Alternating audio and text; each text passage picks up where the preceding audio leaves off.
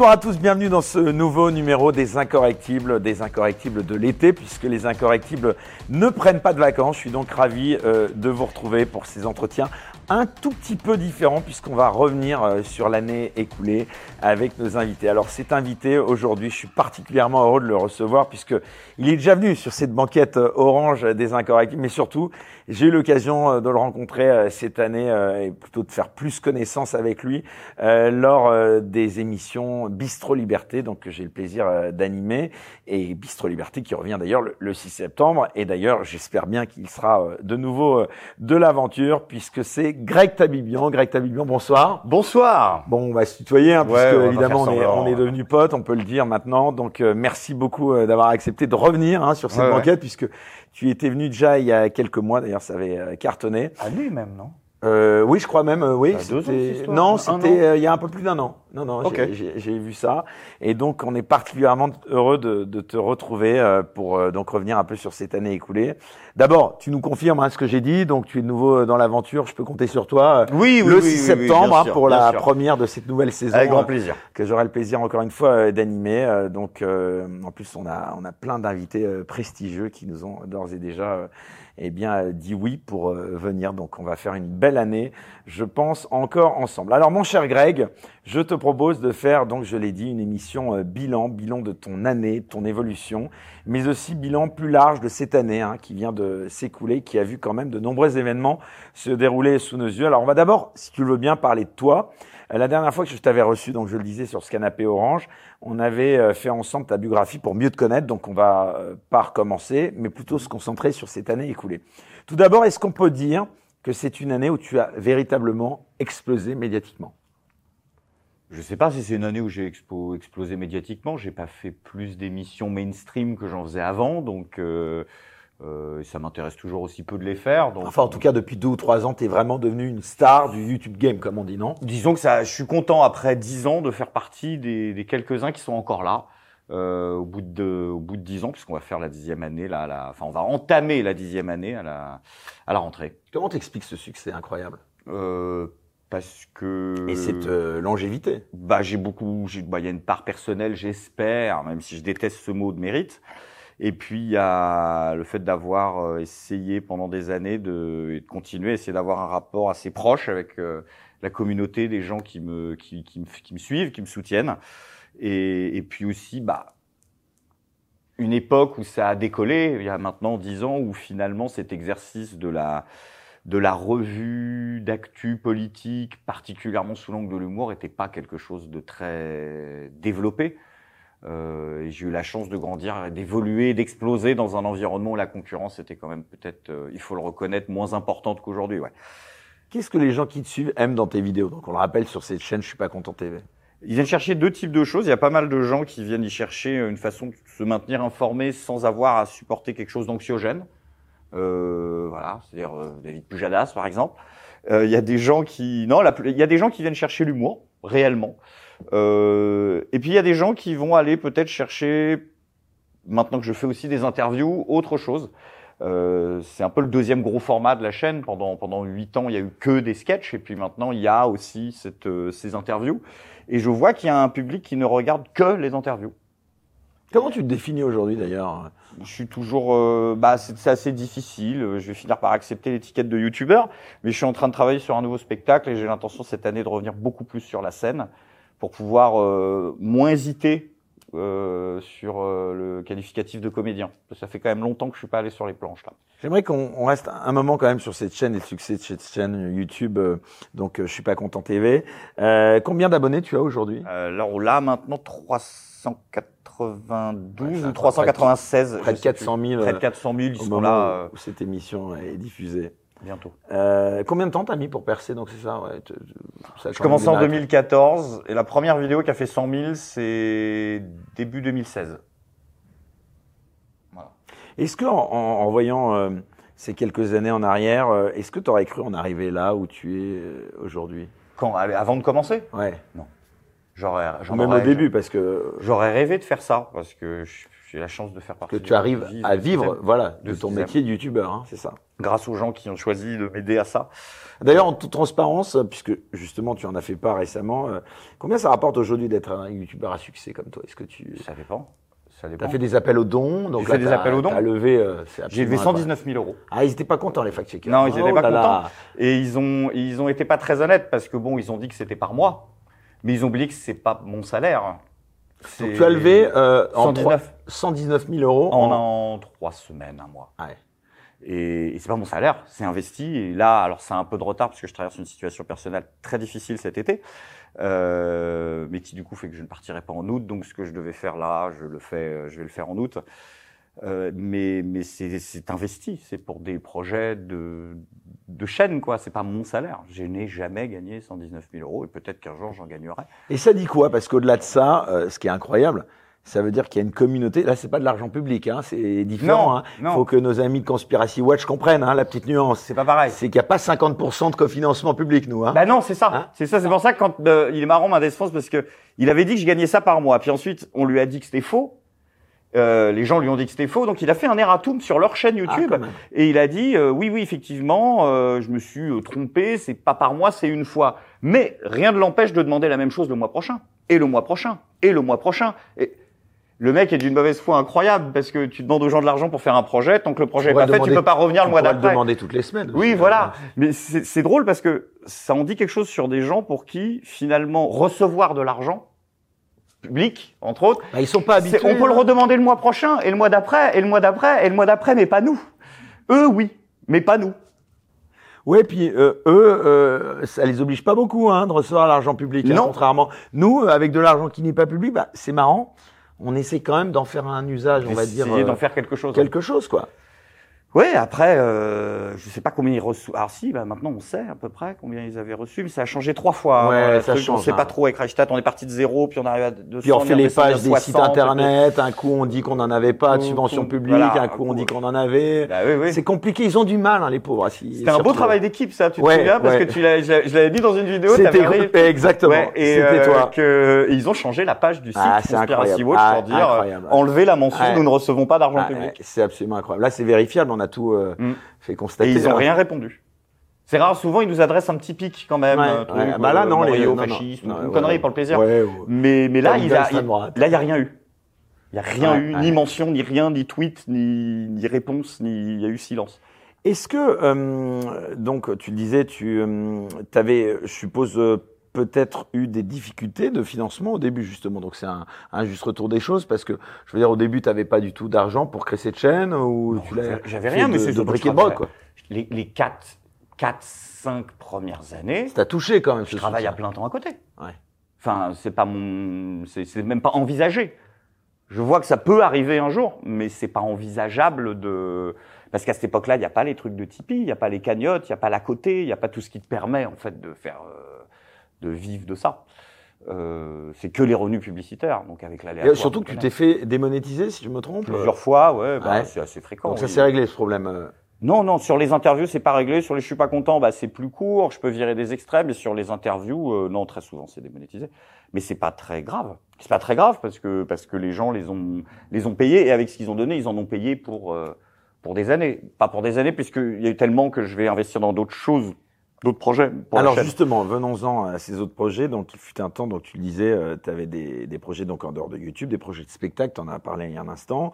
Où est-ce que tu en es de ce point de vue? Est-ce que tu peux nous en dire plus? Euh, L'humour sur scène, l'humour sur YouTube, c'est quand même deux humours, on va dire, un petit Différents. peu entièrement même. Non, pas forcément. Il y a des gens qui font du stand-up pur sur YouTube un peu. euh, tu vois, Greg Toussaint, c'est plus punchliné, c'est plus, euh, il s'attarde pas, il fait beaucoup de cuts. C'est plus Pour- coupé, voilà. Pour l'instant, j'ai écrit des choses euh, qui sont un peu différentes de d'habitude. C'est-à-dire que je commente pas, par exemple, de vidéos ou de choses qui vont nécessiter. C'est que de la punchline. Pour l'instant, il y a 20 minutes. Peut-être là, on va rajouter 20 minutes le mois prochain, etc. En faisant beaucoup plus de, de ratures et de sélection pour un épisode. Soit ça pourra donner des vidéos, soit ça pourra donner un spectacle. En tout cas, c'est une, c'est un matériau qui peut être un matériau de scène et qui a été écrit pour. Après, je vais voir ce que ça va donner. euh, Est-ce que c'est pas paradoxalement plus facile de faire de l'humour sur YouTube que sur scène? Ou bah, c'est de toute façon plus facile de faire de l'humour filmé puisque tu coupes. Tu peux pas te rater sur scène. C'est un missile, il part pour une heure, il n'y a pas de on l'a refait. Donc si c'est raté ce La soir-là, scène, ça reste le juge de paix, quoi. ça reste le juge de paix. Puis ça reste l'endroit où aussi euh, il y a de plus de gens qui ne te connaissent pas qui viennent te voir.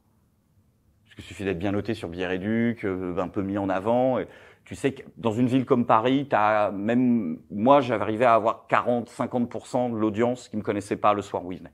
Tu joues moins devant, tu joues moins chez toi, quoi. Et quels sont justement, euh, alors avant de dire que en effet, tu, on n'est pas chez soi, mais il y a moins de monde aussi. Hein, donc paradoxalement, l'influence, elle, est, elle, elle peut être, euh, Il y a moins de monde, oui. elle, elle est moindre. Mais euh, avant cela, j'aimerais te demander, euh, c'est quoi alors, J'oserais pas dire tes modèles, mais les plus grands humoristes euh, de la scène française, c'est qui par exemple? Parle même pas du YouTube Game. euh, de, mais de- de l'histoire, mais on a tous à peu près les mêmes rêves, donc il faut, faut partir de là où je suis né. Diodo, tu dirais Bon, Dieudonné a été plus qu'une inspiration, ça a été quelqu'un même qui m'a aidé, donc je vais pas jeter, euh, voilà, euh, je vais, je vais rien, je vais, je vais pas. je Dieudonné t'a aidé, c'est-à-dire Il m'a aidé au début quand j'ai commencé à avoir des, on va dire des, des, des pressions, des petites menaces, des choses qui étaient qu'on qu'on n'est pas forcément habitué à encaisser.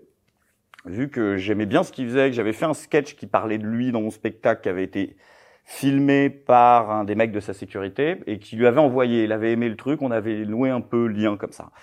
Et puis, euh, je vais au bal des quenelles 2015, etc. Puis après, je commence à avoir un peu de, de, de menaces, de pression. Puis, je fais aussi peut-être même une petite crise de parano un peu perso, parce que tu, tu- première fois que tu te prends les torrents de machin, euh, les accusations de, de politique, d'appartenance politique, de choses. Et puis, euh, il m'a donné un rendez-vous. On a passé l'après-midi ensemble. On bouffait du melon, je crois. Et puis, euh, tout simplement, il m'a rassuré en me disant, je, suis- je suis vivant, je suis là, ça va. Donc, toi, ça va aller. C'était en 2000, euh, en 2015, ça.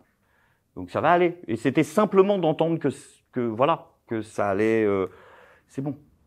Qu'est-ce que tu penses de l'état de l'humour en France, justement? Il y a des choses qui sont bien, il y a des choses qui Est-ce qu'on peut véritablement faire encore de l'humour aujourd'hui? Bah, Bien sûr qu'on peut faire de l'humour. Pourquoi on pourrait pas faire de l'humour? On peut faire de l'humour. Est-ce qu'on peut accéder, on va dire, au premier plan médiatique en faisant tous les styles d'humour? Je ne pense pas.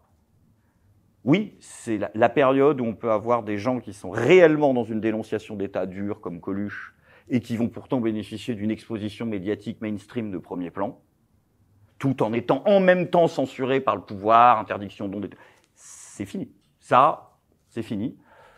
Euh, on a eu quelques types comme Hanouna qui, quand il y a le, le buzz se fait sentir, vont inviter des personnalités euh, qu'on qualifie la fachosphère, etc. Mais ça reste très occasionnel, très ponctuel.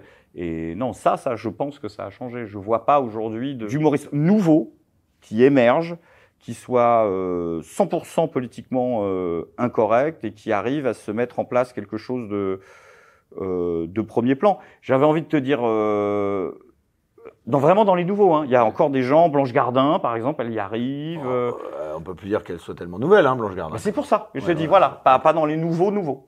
Pas dans les nouveaux nouveaux. Les anciens, euh, les Gad Elmaleh, Alain Chabat, Jamel, ils te font encore rire? Leurs anciens trucs. Alors j'ai vu le dernier spectacle de Gad Elmaleh. J'ai trouvé ça pas mal. Euh, c'est pas, il, il prend pas de risque, hein. Mais euh, il a fini un peu sa période américaine à la con là, et il recommence à faire du, du stand-up simple. Ça fait 1h10, c'est pas un de ses grands spectacles, mais euh, je l'ai vu, j'ai trouvé qu'il y avait des choses qui étaient vraies, parce que générationnellement ça me parlait aussi, parce que Ça parle de quoi donc euh, le- euh, bah, il parle de sa vie un peu de père, il parle de parents d'élèves, il parle de, de, de, de- alors il critique un peu le, on peut plus rien dire. hein. Il y a quand même toute une phase sur euh, sur euh, sur euh, Surtout que lui, il a fait parler, lui. la parce que, religion voilà, et tout ça. religion, et puis il dit qu'il il explique dans ce spectacle pourquoi il veut, parce qu'à ce moment-là il veut encore euh, se convertir au catholicisme. C'est intéressant. C'est intéressant. Euh, justement, ça amène au sujet. Bah, tu parles des sujets de la religion, justement, on en parle. Euh, le mea culpa de Dieudonné, justement, ça Ouais. m'envoie à, à toutes ses positions et puis ses, ses attaques dont il avait été victime. Son mea culpa, t'en as pensé quoi euh, cette année de Dieudonné? On s'y attendait pas. Hein. Non. Alors moi je, je savais un peu avant. Ah, tu le Euh, savais avant, toi? Oui. Parce Ah, ça c'est intéressant, parce que ça veut dire que c'est pas été finalement euh, sur un coup de tête Non, non, c'est quelque chose qui a été qui a été longuement pensé. Donc c'est pas une blague? par- Non, non, c'est pas, c'est pas. Là, je sais pas c'est une blague. Je sais que ça, je savais que ça allait être fait, que ça allait être dit, que ça allait être, euh, qu'il allait prendre la parole pour le dire. Mais je sais pas si c'est une blague, je, je sais rien. Une petite anicroche avec euh, notre ami Alain Soral qui a parlé de moi dans sa dernière vidéo parce qu'il disait euh, que j'avais défendu le truc de Dieudonné, etc. Je ne sais pas pourquoi Dieudonné fait ça. Si jamais c'est la raison pour laquelle je le pense, je trouve que c'est un move assez malin. Je crois que, alors peut-être que, euh, allez, en admettant que c'est Dieudonné, qu'il y a quand même une petite part d'intérêt au truc et que c'est un peu un billard à deux bandes. Tu doutes de sa sincérité? Je doute pas de sa sincérité, je sais pas. Vraiment, je sais pas, parce que pour douter de la sincérité d'un truc, moi j'aime bien discuter avec les gens, j'ai pas eu l'occasion de le faire. Donc, Enfin, si euh, tu le connais bien, donc je veux dire, est-ce que ça lui ressemble euh, ou pas Bah non, enfin, n'importe quelle personne qui l'a vu pendant des années, c'est que ça ne ressemble pas véritablement. Euh, mais en fait, je crois que si tu reprends la chronologie, je pense qu'il veut prendre la revanche du sketch de chez Fogiel. Tu sais, à ce moment-là, il fait ce fameux sketch chez Fogiel. Et puis, euh, ce qu'on oublie, c'est comment ça s'est passé à l'époque. Parce qu'à cette époque-là, euh, il y, a- il y a toute une polémique. Il est soutenu par 80% du PAF. On est à peu près d'accord là-dessus, de Ruquier à, à Jamel, à machin. Tout le monde le soutient, quoi, grosso modo. Tout le monde dit que c'est abusé, si tu veux Bah, Tout le monde soutient qui là Dieudonné. Ouais. à ce moment-là. Il n'est pas lâché. Et puis, il doit jouer au Québec, je crois que c'est au festival juste pour rire. Et puis, il y a le grand consistoire israélite qui se rend là-bas et qui dit on va statuer. On va statuer si nous, on trouve que ça nous pose un problème. Il joue son spectacle, il sort du truc, et puis les mecs disent bon, écoutez, c'est très français, c'est très laïcard, c'est très anti-religieux, c'est très irrévérencieux, c'est blasphématoire, mais nous, ça nous choque pas. Il n'y a pas d'antisémitisme là-dedans. Les mecs disent ça. Et il rentre, il revient en avion. Et c'est là que BHL, entre-temps, écrit sa chronique et dit non, non, non, non, non, non, ni pardon, ni oubli, c'est maintenant que ça se passe.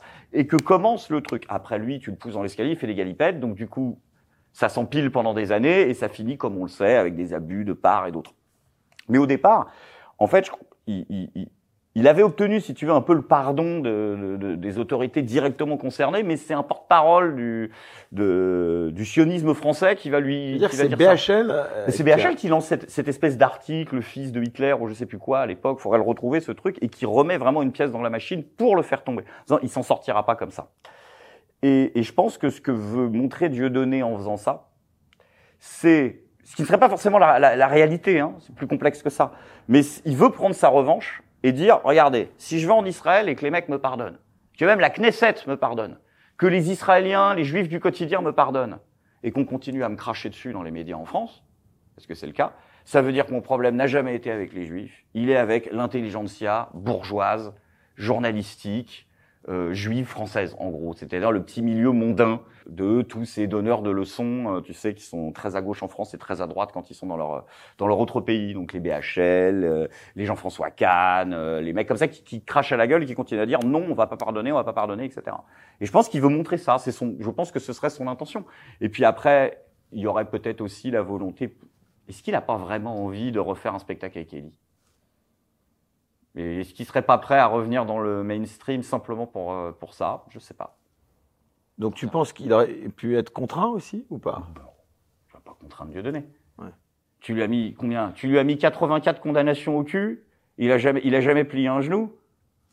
Il va pas être contraint. Qu'est-ce qu'ils ont, qu'est-ce qu'ils ont fait? Mais ce qui est curieux quand même, c'est que Non. est-ce qu'il en fait pas un peu trop là pour se racheter quand même? On a l'impression, il y a aussi euh, ce- ce- ce- cette parole avec Lalanne. Enfin, ça, ça, ça arrête pas de se. Ouais. Est-ce que quand même, euh, est-ce que tu penses donc, tu penses qu'on, c'est une, c'est une occasion euh, peut-être de le remettre dans le circuit et qu'il puisse de nouveau être sur scène. euh. Tu penses qu'on va bientôt pouvoir le revoir sur les plateaux, Bah, médias mainstream genre- ou de télévision euh Genre, dans un J'en avenir, doute. Dans un avenir proche, j'en doute énormément. Puisque même ceux qui, de toute façon, se sont dit, dans ces médias français, prêts à entendre la possibilité de son pardon, ont tous dit que ça se statuerait avec le temps. Ils ont tous d'ailleurs à peu près dit des, on verra dans deux trois ans, tu vois. C'est à peu près c'est ce qu'avait dit Elise Moon, on verra dans deux trois. Donc peut-être sur un 2027, euh, un truc dans trois ans, ouais. Mais pour l'instant là, dans un avenir proche, si ça avait dû se faire, je pense qu'Anouna s'est posé la question deux trois nuits blanches de suite. Si Hanouna l'a pas fait, je pense que ça peut se kicker par Hanouna, moi. C'est Hanouna qui peut le ramener, en fait. Tu crois qu'Anouna a le pouvoir donc de Il fait ce qu'il veut. Il a invité euh, Baptiste Non. Marchais, il a invité Thaïs Descuffon, il a invité qui il veut. Ouais, bien sûr, mais tu crois qu'il a le pouvoir de remettre dans le game Dieu Ah, il a le pouvoir de redonner une exposition médiatique. Il a le pouvoir de donner euh, ce qu'on donne à tous les comédiens quand ils commencent. On a le pouvoir de lui donner une audience, un plateau. euh, et puis après, bah, s'il convainc les gens et qu'il fait un- une belle presta, euh, voilà. Mais il n'a pas le pouvoir de dire lui maintenant, euh, il faut l'afficher dans tel théâtre à Paris. Mais en tout cas, il a la possibilité de lui donner un plateau, une audience. Et combien? 3 millions de téléspectateurs, je crois, le soir? Ah non, non, beaucoup moins, beaucoup moins. Non un peu plus Ah d'un ouais million. ouais. Un peu plus d'un million, ok. Ouais. Bon, voilà, il peut lui mettre un million de personnes qui l'écoutent là. euh, Entre 1 et 2 millions, ouais. Ouais. Tu avais suivi ces spectacles, euh, pour clore là cet épisode sur Diodo, euh, euh, les spectacles de Dieudonné euh, depuis qu'il avait été, euh, on va dire, euh, mis comme ça sous couveuse. il y a eu les meilleurs. Il y a eu les meilleurs. Il y a eu mes excuses. Euh, alors, y a eu le dernier ou machin, c'est le divorce de Patrick. Après, il y a mes, enfin, pas exactement dans l'ordre, hein, mais il y a mes excuses. Euh, il y a 1905. Il y a, euh, pardon, Judas, il est avant, mais euh, j'ai fait le con, euh, qui sont le triptyque des trois grands spectacles. 1905, j'ai fait le con, mes excuses. Euh, c'est c'est ces trois meilleurs. Donc, euh, bah, bien sûr, bien sûr. Après, il y a euh, toute l'autre période, il y a Foxtrot, il y a Marmoud, il y a tout ça. Et puis après, il y a une autre période euh, qui est peut-être un peu moins suivie. Mais, mais c'est là où étaient ses meilleurs. Alors justement, là, ça nous amène à prendre un peu de hauteur par rapport à la, à la question de l'humour, justement, aujourd'hui. Si l'humour, c'est la transgression, est-ce que c'est pas un peu fini aujourd'hui, quand même, Greg? Est-ce qu'on peut encore, euh, au nom de l'humour, euh, tout dire? Ah, au nom de l'humour? Ou pas, d'ailleurs. Mais bon. Non, mais on a toujours la... permet, normalement, de, de, de dire ce qu'on ne dit pas euh, lorsqu'on fait pas d'humour. Enfin, Oui. d'ailleurs, les humoristes bénéficient même, souviens-toi, euh, Guy Bedos avec Nadine Morano. Oui, bien sûr. Bah, mais- et je pense que ça pourrait con- continuer. euh. Le problème, c'est qu'il est double. C'est-à-dire que il y a effectivement des gens qui ont, je crois, euh, utilisé l'excuse de l'humour pour dire des choses euh, qui étaient contraires euh, à, euh, on va dire, à la loi, euh, et puis même pour simplement faire passer des idées politiques. Ce qui n'est pas mon cas. Quand je suis sur scène, la seule idée, c'est révoltez-vous. Il n'y a pas plus que ça. Euh, il y a eu y a eu ça, c'est vrai. Et, et d'un autre côté, bah, c'est très compliqué en fait ta question parce que euh, face à cet abus-là, tu dis quoi? Tu dis qu'il faudrait que des comédiens euh, qui ont été formés de façon professionnelle, donc à qui on a appris comment réagir quand une personne est blessée dans un public, comment réussir à, à calmer des tensions, à pas déraper, etc. Donc il faudrait dire qu'il y aurait un permis spécial pour ces gens. Donc c'est super bourgeois c'est un peu maintien d'un privilège de classe. Donc c'est très compliqué parce que c'est vrai que d'un côté il y a des gens qui vont dire euh, je suis humoriste. Bon, peut-être qu'il y a des gens qui vont considérer que je suis pas humoriste, mais de fait, euh, j'ai fait plusieurs années d'école de théâtre. euh, j'ai mis là, plusieurs pièces, même classiques en scène. J'ai appris ce métier, quoi. Donc, C'est l'humour au départ, quand même, ton moteur, ou finalement Euh, plutôt- ton engagement? Ouais, j'ai toujours préféré jouer des choses marrantes aux choses pas marrantes, mais très rapidement c'est devenu l'humour. Oui, avant le, avant la comédie. Et tu fais passer des messages, quand même. Oui, bien sûr. De ça. Mais c'est pour ça, sur YouTube, c'est différent. Alors j'espère que l'espace de la scène restera un espace sacré le plus longtemps possible. Déjà, je vois que tous les collègues qui font les deux se permettent moins sur YouTube que sur scène. Parce qu'ils ont peur peut-être de la censure YouTube? Parce qu'ils ont peur de la censure YouTube, puis ils ont peur de l'exposition. Euh, YouTube, c'est joué devant des millions de gens. Bon, après, euh, ton spectacle, il y a des trucs à l'entrée, les smartphones sont éteints au début.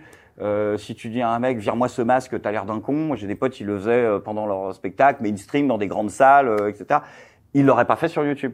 Mais parce que les probabilités qu'un mec sorte et dise, oh, attention, euh, ils ont dit ça, sont quasi inexistantes. Donc, j'espère que l'espace de la scène va rester. Parce que tu as le courage de te mettre devant des gens beaucoup plus dur que sur YouTube. Donc je pense que cet espace-là devrait être sacralisé. Et puis, et puis tu peux pas tomber dessus par hasard. Si tu vas voir un mec, tu vois, il y a quand même, t'achètes un ticket, tu viens, tu payes, tu, c'est t'as vraiment voulu, tu peux pas, tes gosses peuvent pas tomber dessus par hasard. Donc, j'espère que cet espace-là va rester en ce qui est, en ce qui est l'espace de YouTube. Là, pour le coup, euh, bah, l'avenir est très sombre. Très sombre. Euh, les nouvelles euh, directives européennes euh, qui Avec Monsieur rentrent- Breton. avec Monsieur Breton, Qui promet de dé- faire des descentes. doigt, ça, Twitter. oui, des descentes sur Twitter à partir du 25 août, et puis l'appel à la révolte, on en parlait dans le dernier euh, Bistro Liberté qui va être euh, qui va être interdit. Alors, il y a plein de gens qui m'ont repris là-dessus, qui sont allés dire ah le con il a même pas ouvert un dico, révolte, ça veut dire violence forcément, etc., etc. Et bien évidemment que l'appel à la révolte pacifique ne sera pas euh, pris en compte. Ah, Le problème, c'est que ça fait un an qu'on entend ces gens-là. Quand ils ont fait les lois contre les propos racistes sur Internet, les mêmes personnes disaient mais non mais ça va être quand vous traitez un mec de sale haine, tu vois, ça va être euh, quand vous traitez un mec de salard, tu vois, ça va pas être pour dire euh, on va pas con- des micro discriminations, bah bien sûr que si. Bien sûr que si. Et c'est tombé sur la grossophobie, les machins, les trucs.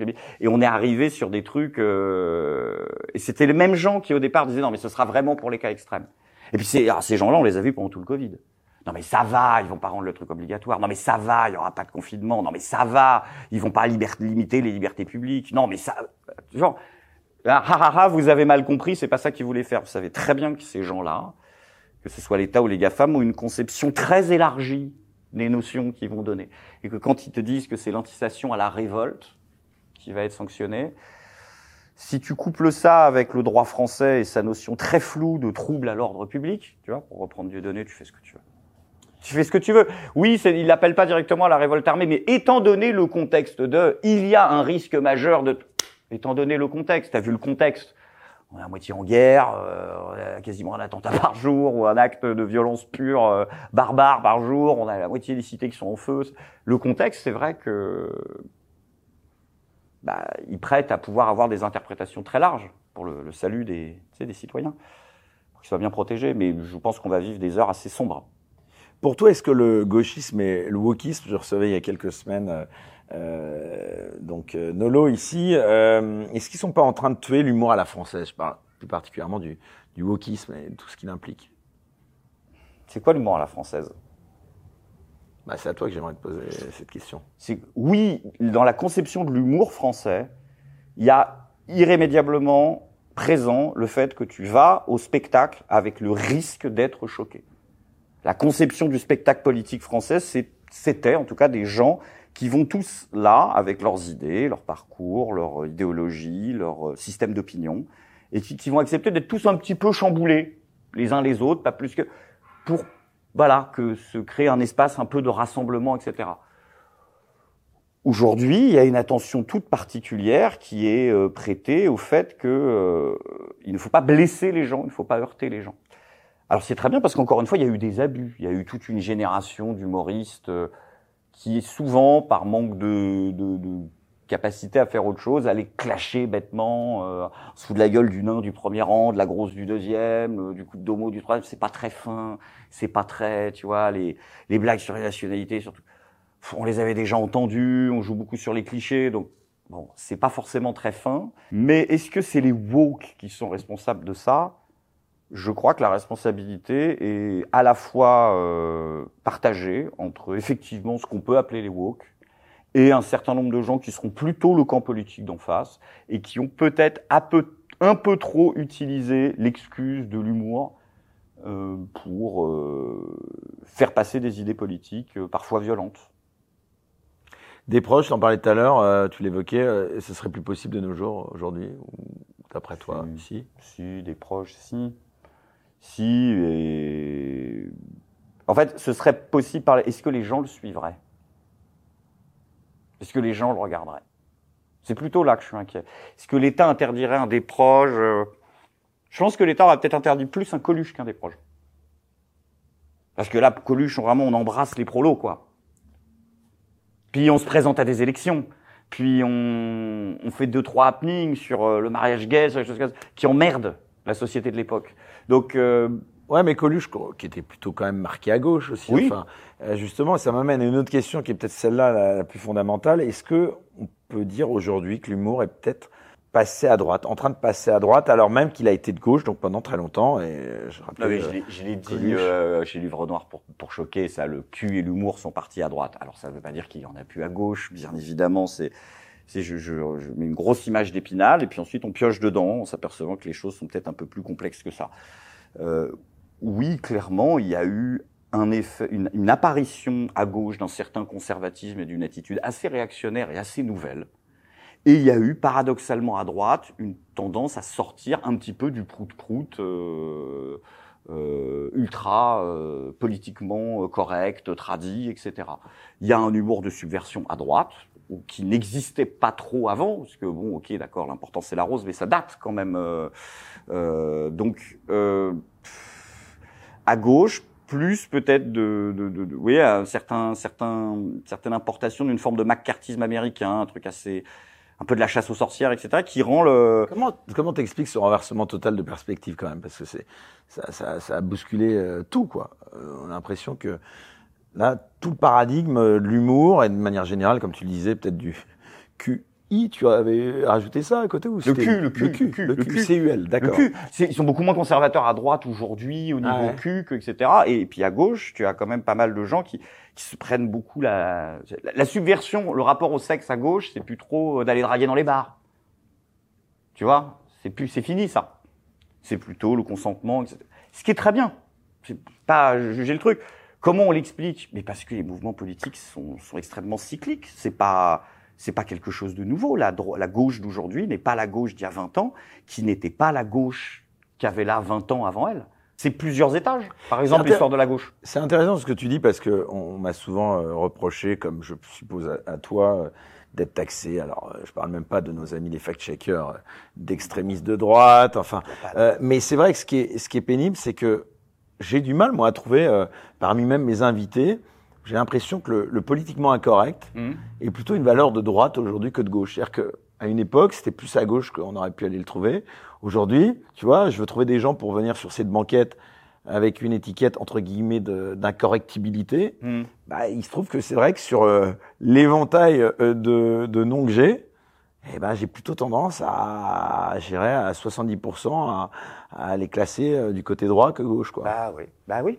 Mais encore une fois, c'est Curieux, ça, non c'est curieux, mais c'est des, des, des époques, c'est des cycles, et peut-être que dans 20 ans, cette gauche et cette droite vont, euh, vont, vont changer. Alors, on parle de l'année qui vient de s'écouler. Bon, déjà, il y a quand même un bouleversement qui est énorme. C'est que les deux partis qui dirigent la France, ou en tout cas les enfants des enfants des deux partis qui dirigent la France PS, de- ouais. depuis, depuis la fin du régime de Vichy, ces deux partis-là Ils sont devenus trois. voilà, sont devenus trois, mais surtout que ces deux partis-là ont fait 1.5 et 4.5 aux dernières élections présidentielles. Donc on a quand même quelque chose qui s'appelait il y a 10 ans l'extrême gauche qui est devenue la gauche, et on a quelque chose qui il y a 5 ans s'appelait l'extrême droite qui est devenue la droite. C'est fort comme changement politique.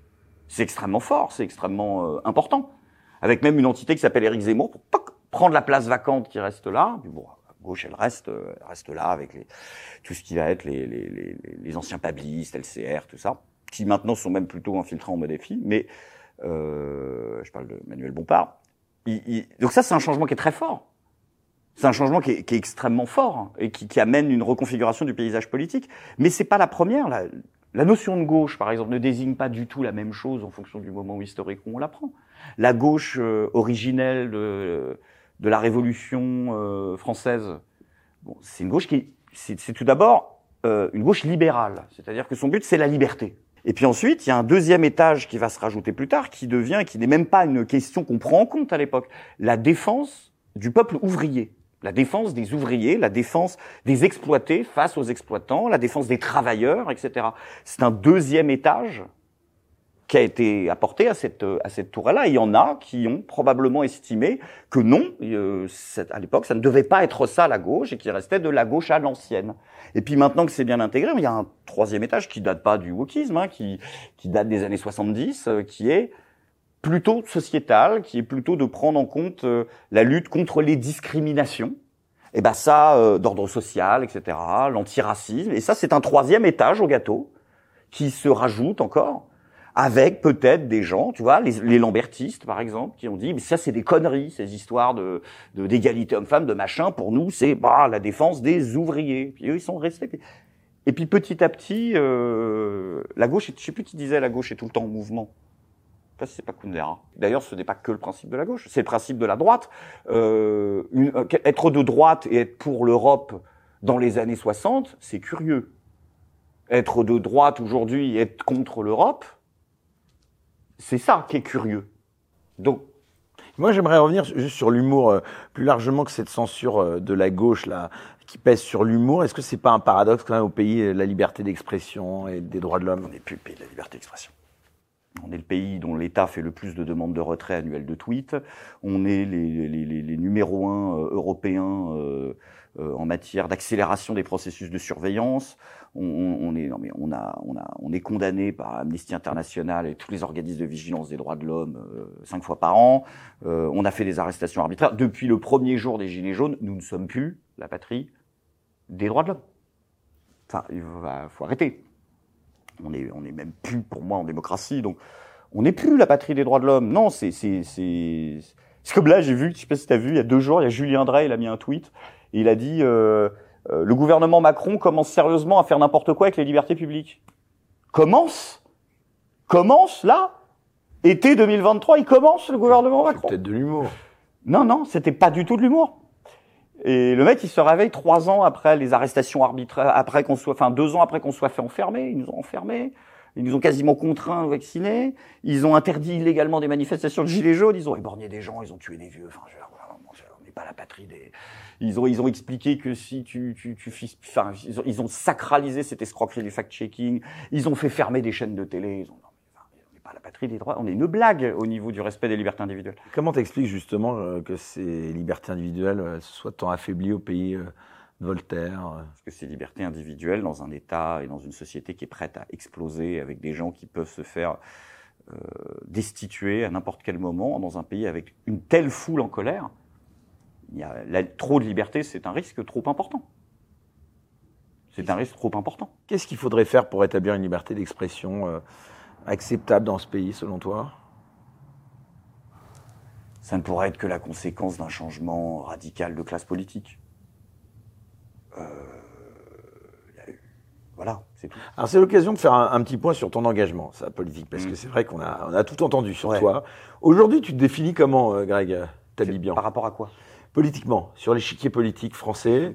Bon, tu es évidemment à droite. Non. Mais est-ce que tu es à l'extrême droite, comme me dirait non, notre ami Je ne me définis pas à droite. Je suis désolé de vous emmerder. Je me définis toujours à gauche. Parce que il n'y a, a, pas un... une bascule qui s'est opérée quand même depuis un an ou deux, quand même. euh non, mais il y, y, y, a une bascule. C'est gauche, c'est pas la gauche d'aujourd'hui. Moi, je bouge pas. Si à un moment je, je, je, je suis plus de gauche, c'est parce que la gauche se sera trop éloignée de moi.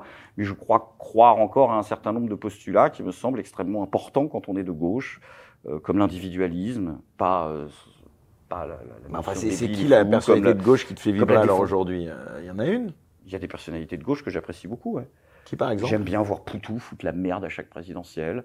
Euh, j'aime beaucoup euh, Georges Kuzmanovic. Euh, j'aime beaucoup. Il y a des gens de gauche. À gauche souverainiste, celle-là. Ou pas forcément souverainiste, parce que Poutou, c'est pas du non, tout mais ça. Je parlais de. Oui, oui, moi plutôt, mon vote serait plutôt une sorte de, de mon adhésion va plutôt à la gauche souverainiste. Ça, c'est une évidence. C'est vrai que après, je vais pas avoir du mal à citer des politiciens de gauche, à l'exception de ceux-là qui me fascinent. François Ruffin, quelqu'un que j'apprécie. Euh, j'apprécie énormément. Il y a des choses qui sont très bonnes chez Jean-Luc Mélenchon, même si j'ai pas de sympathie du tout pour le personnage, que je trouve abominablement orgueilleux et prétentieux.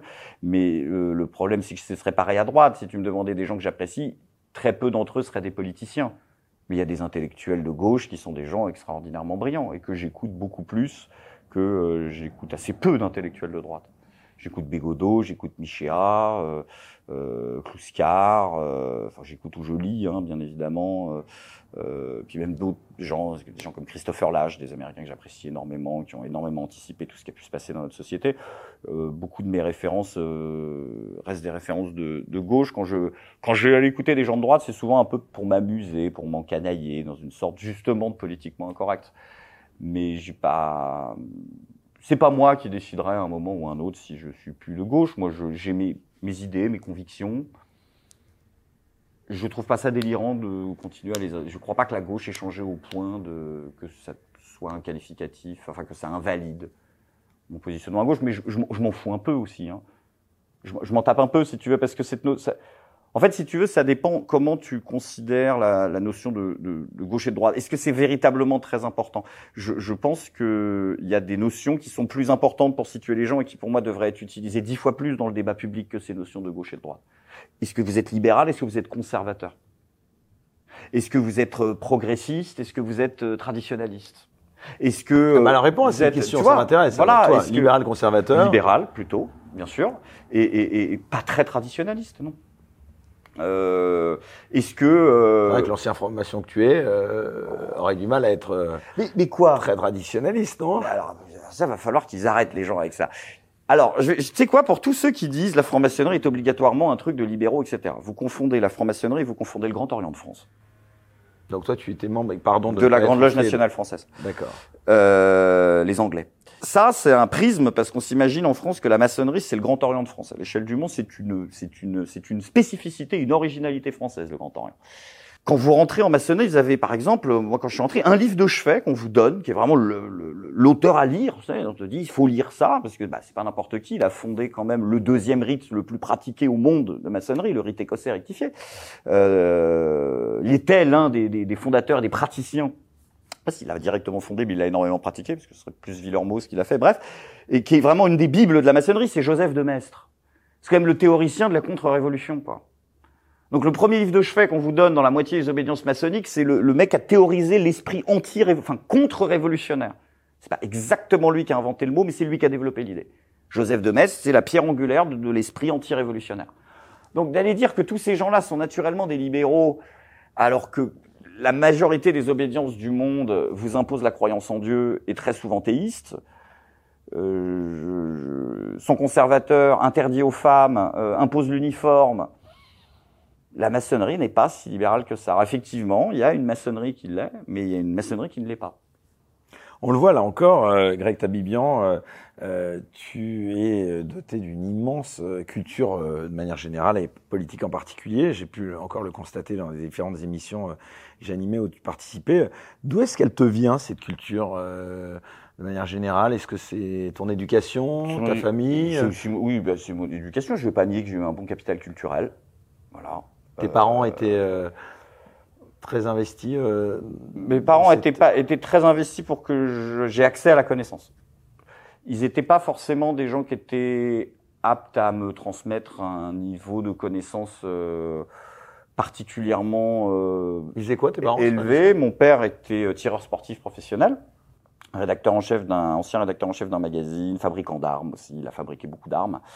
Euh, et ma mère a travaillé au journal télévisé de 20 heures, c'est-à-dire que dès l'âge de euh, 8 ans, j'ai ah, vu bah, ce que c'était que des gens qui préparaient un sujet du matin au soir. J'arrivais le matin à 7 heures et je voyais comment c'était dit par Patrick Poivre d'Arvor le soir à 20 heures. Alors que personne n'avait mis une image dans la cassette, les journalistes n'avaient pas commencé à écrire. Et je crois que ça m'a fasciné.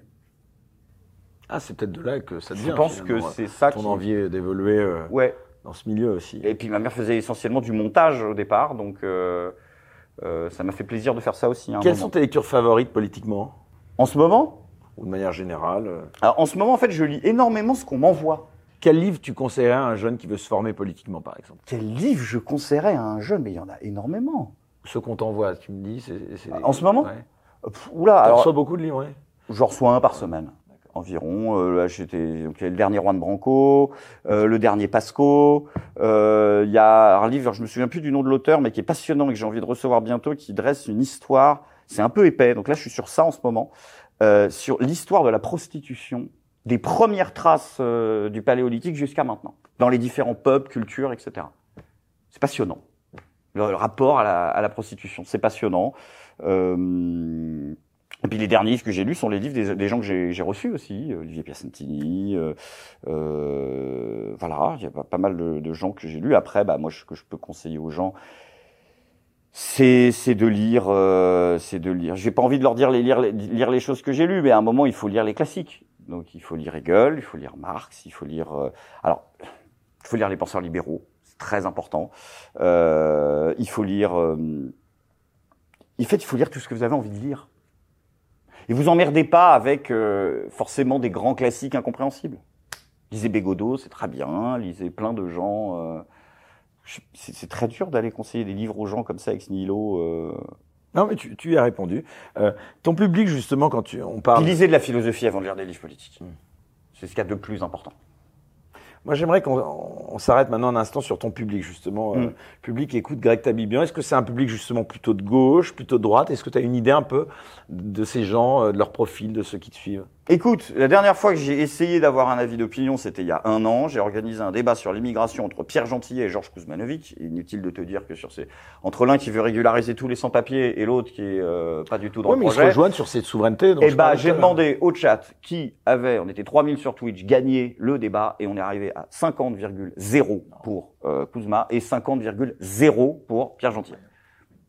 Voilà. Alors, ça a peut-être changé depuis peut-être parti un peu plus à droite, j'en sais rien, parce que des gens ont écouté des trucs qu'on leur avait dit, ou que j'ai dit des trucs qui les... Mais pour la dernière fois que j'ai sondé l'opinion, c'était ça.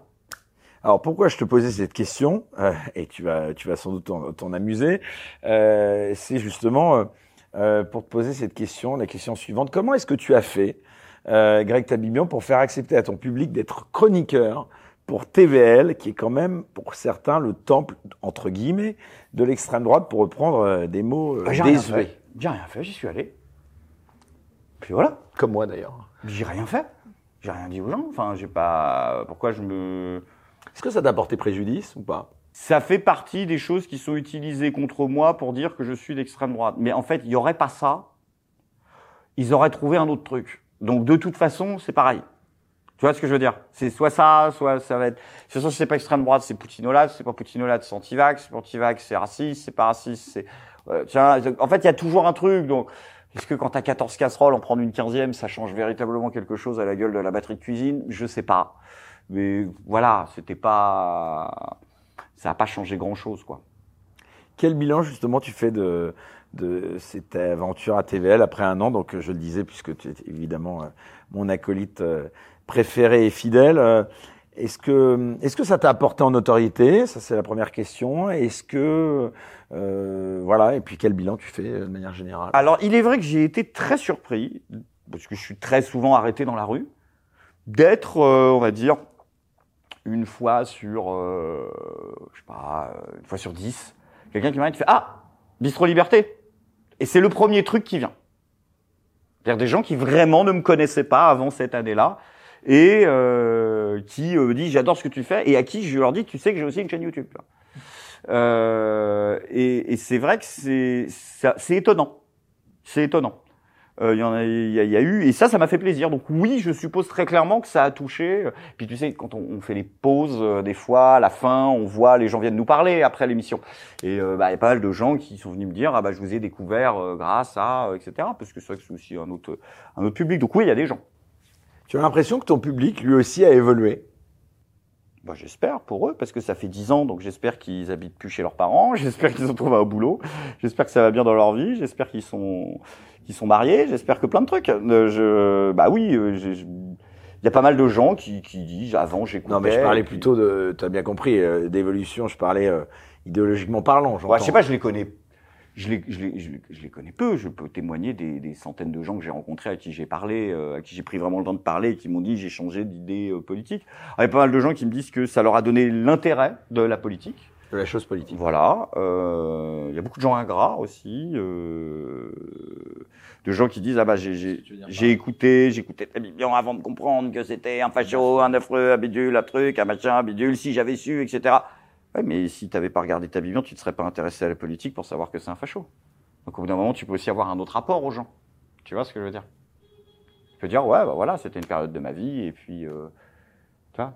Et puis merci pour ce moment et puis on passe à autre chose comme moi avec mon ex-femme. tu. Bon, bah ça c'est dit. Euh, allez, on va finir justement euh, sur toi, euh, avant de parler évidemment de l'actualité, euh, plus euh, proprement parler. Euh, quels sont tes, tes projets là euh, pour l'avenir proche Euh, L'engagement politique d'abord, est-ce que tu y penses? Non. Ça c'est réglé. Non, les gens m'ont donné 120 000 euros pour que je fasse de l'artistique, je vais faire de l'artistique. Bah, clair et net. Ils m'ont pas donné de l'argent pour que je parte en campagne électorale. Donc, on va faire ça. Dans à 5, 10 ans, tu te vois où? Pas sur YouTube déjà, ça c'est sûr. Euh... Ah, tu te vois quitter le YouTube game, comme on dit. Dans 10 ans, tu crois qu'on aura, Non, encore- mais 5 ans. Là, dans on aura encore notre place? Ah, dans 5 ans, je pense qu'en tout pas, cas. Regarde Thinkerview ici. Ah non, non, dans 5 ans, non. Dans 5 ans, je peux toujours être sur ces plateformes tant qu'elles me plaisent. Je pense que dans d'ici 5 ans, en ce qui concerne l'aspect euh, de la chaîne, je suis pas content, sera devenu un format comme un autre, voire peut-être plus un format, parce qu'on va avoir fait le tour à un moment. Euh, de premier plan. C'est ça que je multiplie d'autres formats. Alors, J'ai fait les interviews, il y en a d'autres qui vont sortir euh, à la rentrée, que je finance avec l'argent de la communauté, notamment un, un format euh, qu'on va réaliser avec euh, une, une camarade, j'en dis pas plus, mais qui avait été euh, sociétaire d'un soir euh, Ah, euh, dans, dans l'une de nos émissions, et on va bon réaliser quelque chose sur euh, Ah. le fact-checking. ah, je en- pense que son prénom commence par un A. A. Et, et on va faire ça cet été. C'est un truc qu'on va, on va atomiser ce milieu du fact-checking. Justement, mon cher Greg, c'est une bonne transition justement pour maintenant basculer euh, sur cette année euh, écoulée, euh, qui est l'objet euh, aussi de notre euh, nouvel entretien. Si tu devais donner euh, trois mots pour décrire la saison politico-médiatique 2022-2023, euh, lesquels choisirais-tu, mon cher Greg? Quel est, euh, dans l'actualité nationale, par exemple, l'événement euh, Allez, allez on- Guerre. euh, je- je- Guerre, Ouais. retour de la guerre, la guerre à l'ancienne, et tout- toute cette partisanerie qui va avec. Guerre extérieure. euh. La guerre extérieure, mais qu'il y a quelque chose de nouveau. euh, tu vois, on- quand, on, quand on fait la guerre à Bachar al-Assad, on n'est pas obligé de remettre en place des, des, des, des dialectiques de, de, enfin des, comment dire, des narratifs euh, euh, qui- dignes de la guerre froide. Tu vois, du- de l'axe du mal, du mauvais état. Bon, pour l'instant, même quand on suivait les Américains, on arrivait quand même à pas tomber dans leur débilité d'axe du bien et d'axe du mal, même si on y allait quand même. Tu vois. Et là, maintenant, on embrasse le truc à un niveau, euh, un niveau dingue, quoi. Donc, guerre, le retour de la guerre. Euh, je dirais euh, austérité et autorité. Austérité parce que nous arrivons à des niveaux de, de pauvreté qui vont être colossaux. Tu as vu qu'à la rentrée, il y a une prime de 25 à 50 euros, je crois, par mois par l'État pour faire recoudre tes chaussures et tes pantalons au lieu d'aller en racheter. Bon, voilà. On, a, on paye le, le- le prix de revient de l'électricité est à 6. euh, la moyenne des pays européens paye 10. On paye 28. Les entreprises payent 28 là. Centimes. je- L'événement national qui t'a le plus marqué cette année, euh, bon, peut-être le fonds Marianne dont tu parlais il y a un instant, c'est quoi? C'est c'est ça? C'est euh, Non, c'est la guerre en Ukraine. La guerre en Ukraine. C'est la guerre en Ukraine parce que parce que et puis tout ce qu'elle a engendré en matière d'accélération des limites, de limitation des, libertés individuelles. Vraiment là, le- le- le- la façon dont on a on a on a on a poussé la population à s'entre-déchirer, à s'accuser de tout et de même une parole très simple, très audible va être accusée d'être tout ce qui n'est pas d'une sorte de racisme anti-russe primaire devient une complaisance avec Poutine. C'est complètement sidérant. Bah, ça rejoint euh, ce dont on parlait tout à l'heure, c'est-à-dire que dès que tu es pas dans la doxa, tu es un affreux extrémiste de droite. Et évidemment, euh, avec ça, il y a le terme complotiste. Et puis ça se termine avec le terme, évidemment, euh, poutinolâtre ou anti-vax, Voilà, anti-vax. Tout, tout. Oui, oui, c'est des. Il y a toujours une case où tu vas tomber. Mais je. Non, on a, on a. J'ai été sidéré par cette, euh, par cette guerre, ce niveau de propagande médiatique complètement sidérant. Encore hier, je regarde une nana qui est soi-disant une spécialiste de, un spécialiste de. Il n'y a pas un diplôme, il n'y a rien. C'est une vieille, elle a 80 piges, elle est là, elle te dit, mais vous savez, Poutine, peut-être, il va appuyer sur le bouton nucléaire. Hein, c'est- vraiment, c'est vraiment consternant. C'est vraiment consternant. On envoie des missiles, à, on envoie 850 millions d'euros de missiles et on n'a pas de Canadair dans le sud de la France pour l'été. Qu'est-ce que ça veut dire? On est, c'est, vraiment devenu, euh, c'est ça qui m'a le, qui m'a le, qui m'a le plus marqué.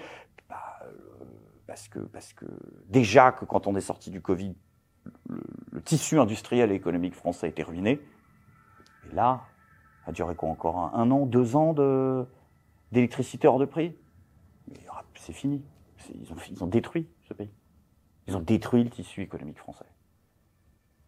Alors que Personne l'économie russe qui devait être mise à genoux. Hein, et qui devait être mise à genoux. Bah oui, mais euh, c'est comme Atlas, euh, s'est écroulé sous le poids de sa propre richesse. Ils sont à genoux tellement ils sont riches. Mais écoute, ils vendent, du- ils vendent, ils vendent leur gaz, enfin ils, ils vendent leur matière première à l'Inde, on le rachète parce qu'on veut pas directement leur acheter à eux. Non, mais on est niveau maternel de, euh, tu sais, euh, quand tu t'engueules avec euh, avec et puis qu'il y, y a un mec qui va faire la navette, tu sais, tu t'engueules avec une fille et puis euh, il y a sa copine qui va faire la navette parce que vous voulez pas vous parler, vous êtes tous les deux dans un coin, tu sais, au collège. C'est exactement ça, quoi. Le passe-parleur, c'est les Indiens qui font la navette et on rachète les trucs plus chers. Oh, c'est, c'est, c'est- ce type, euh, c'est un gamin, quoi. Enfin, c'est, un fou dangereux. Je sais, on coupera peut-être ça, hein, j'en sais rien, mais Ah non, non, on comprend rien du tout. je, je, je... Il y a toujours des gens qui continuent à nous dire que c'est pire ailleurs.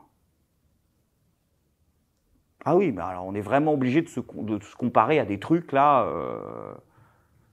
Vois, on- c'est vraiment des pays euh, dans une grande misère, hein, pour qu'on nous explique, que- pour que l'argument tienne. Le grand gagnant pour toi de cette séquence euh, politique euh, longue qui s'achève, euh, c'est qui? Hmm. Finalement, c'est peut-être Macron. Non. Macron a joué une belle. Macron, euh, le grand gagnant de cette section politique s'achève. Bon, cette année-là, ça a été. Enfin, c'est vrai que c'était pas exactement l'année des, des élections, mais Enfin, le grand perdant, on- le, le- le gagnant, c'est le, pré- c'est le mec qui est président de la République. Hein. C'est le mec qui est président de la République, le grand gagnant. Non, et puis finalement, on a beau parler d'esprit révolutionnaire des Français, on croit à chaque fois qu'il va y avoir une séquence qui va causer sa perte, mais finalement, la réforme des retraites, regarde, au final, c'est passé. Mais ça a bien lutté, ça a bien résisté. C'est bien. Ça, ça, ça, quand même, ça a quand même résisté un peu. Ah oui, mais oui, on a toujours l'impression que la, tu la révolution ne, ne se fait pas. On n'arrive pas. Il y a un truc qui bug. Euh, on n'arrive pas à se positionner. À faire une grève, c'est priver les autres euh, de quelque chose qui leur est important et dont on peut lui faire manquer. Tu vois ce que je veux dire? C'est les Italiens ont fait cette année la grève des pâtes. Ils ont fait la grève des pâtes. Tout le monde aime les pâtes. Donc c'est bien, tu fais la grève des pâtes, les gens sont dans la merde. Mais la spécialité française, c'est la grève. Tu fais grève de la, grève, c'est compliqué. Et j'ai l'impression que c'est ça qu'on fait. On fait grève de la grève. On, on, arrive à, on arrive à ça de la grille, quoi. Je compterai pas les derniers mouvements là, c'est quelque chose de particulier. Mais c'est un autre visage aussi de la, de la, merde que Macron a foutu. Hein.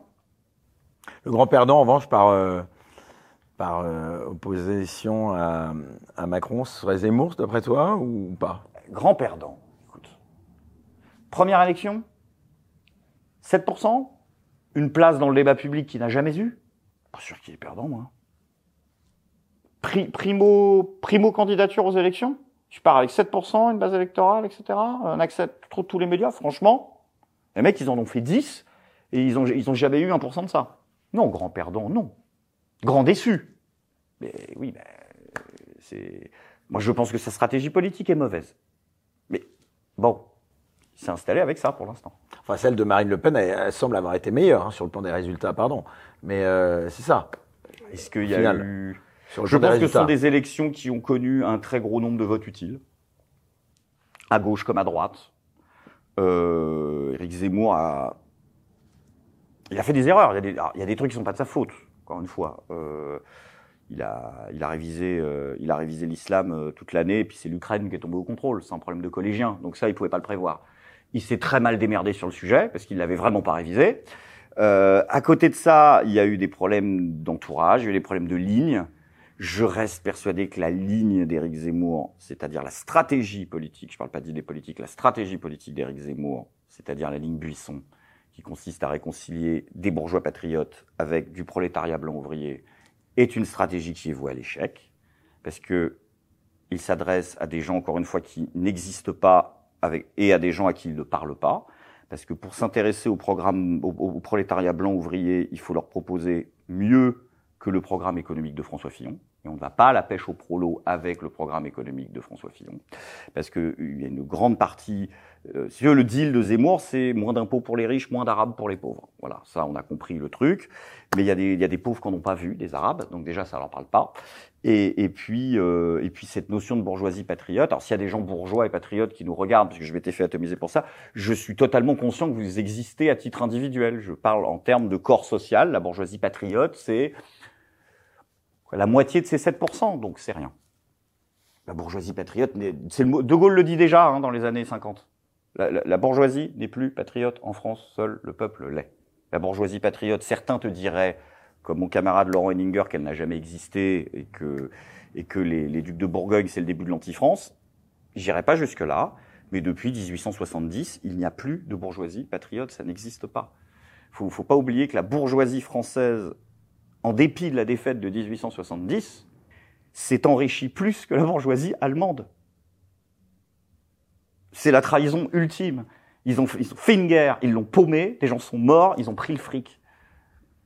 Il n'y a pas de bourgeoisie patriote, il n'y a plus de bourgeoisie patriote en France, en tant que corps social. Après là, aujourd'hui, est-ce qu'il peut y avoir une bourgeoisie euh, patriote Peut-être que je me trompe, hein peut-être qu'il s'est passé un changement euh, paradigmatique euh, qui va pousser la bourgeoisie. Je pense que la bourgeoisie ne sera toujours pas prête à voter pour Marine Le Pen, par exemple, en 2027. Ben, J'en sais rien. Parce que plus le temps avance, plus la bourgeoisie, euh, la bourgeoisie française est une bourgeoisie particulière. Elle n'est pas l'extension de l'aristocratie. C'est pas, c'est pas une, c'est pas une, tu vois, enfin c'est, c'est une force, troisième force politique qui a été utilisée par le roi pour niquer la féodalité. Ça s'est retourné contre lui. Donc c'est une force qui a un formidable potentiel révolutionnaire, à condition qu'on lui laisse pas les clés de la boutique une fois que la révolution est faite comme en 1789, mais c'est aussi une force incroyablement conservatrice. C'est euh, comme beaucoup de choses en politique, ça a des conséquences antinomiques, euh, comme l'école par exemple, ça peut produire le meilleur, puis ça peut produire le pire aussi. Et, et cette bourgeoisie-là, euh, il y a des moments où elle se situe dans l'histoire du côté davantage des forces conservatrices, et puis il y a des moments dans l'histoire où elle se situe du côté des forces progressistes. C'est une spécificité française que, que nous avons. La question qu'on peut se poser, c'est où elle se situe aujourd'hui, cette bourgeoisie, sur cette, euh, cette échelle? Parce que je ne suis pas en train de dire que la bourgeoisie est la force révolutionnaire de demain. Je suis en train de dire, prenez un truc simple. Au début du siècle dernier, la différence de salaire entre Henry Ford et un mec qui bosse pour lui, c'est x 15. Parce qu'il trouve qu'au-dessus, c'est indécent. Aujourd'hui, la différence entre l'équivalent d'Henry Ford et le mec qui bosse pour lui, c'est x 15 milliards. Donc, où se situe cette bourgeoisie? Est-ce qu'elle se situe toujours à mi-chemin entre le prolo et l'aristocrate? Ou est-ce que quand on n'est plus à x 15 mais qu'on est à 15 milliards, elle s'est pas considérablement rapprochée des classes populaires? Parce que quand Agnès Pannier-Runacher, elle déboule et qu'elle te dit, vous inquiétez pas, les augmentations d'impôts ne toucheront pas les plus démunis.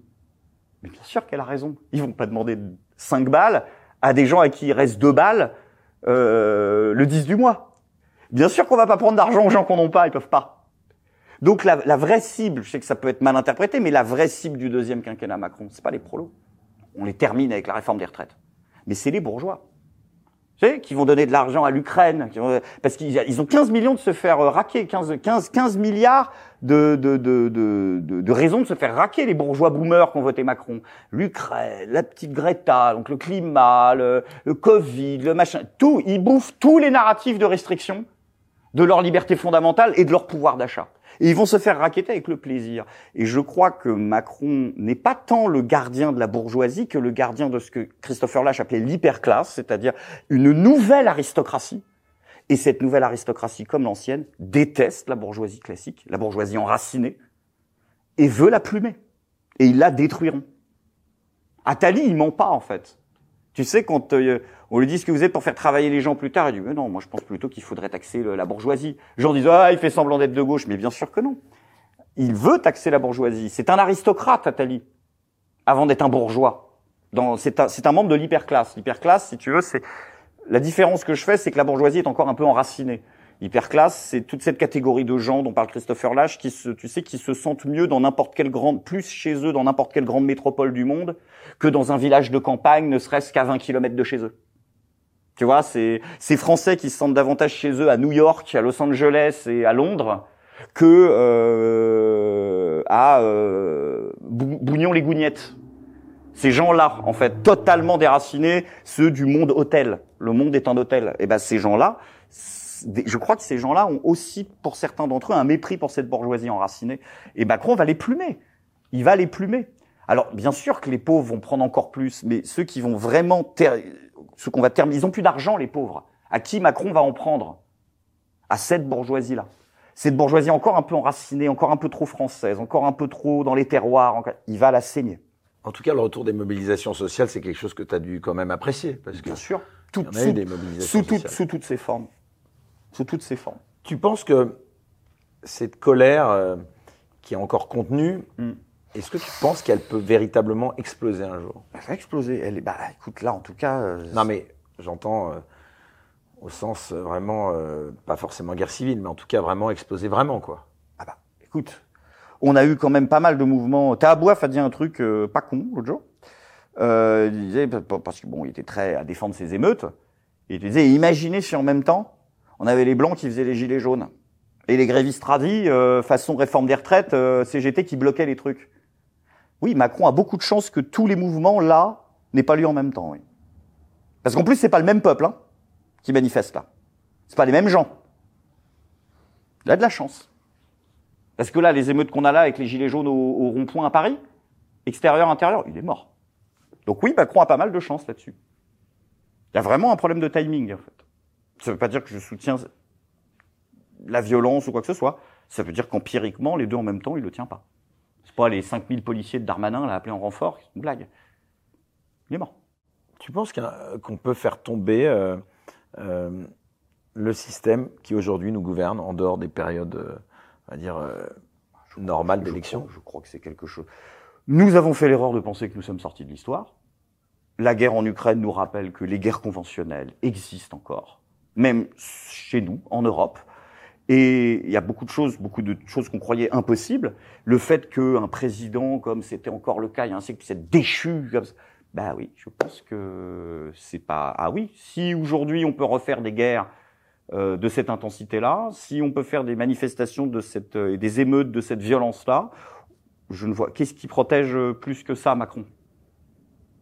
Il est très peu probable que ça arrive, mais c'est pas du tout une possibilité à écarter.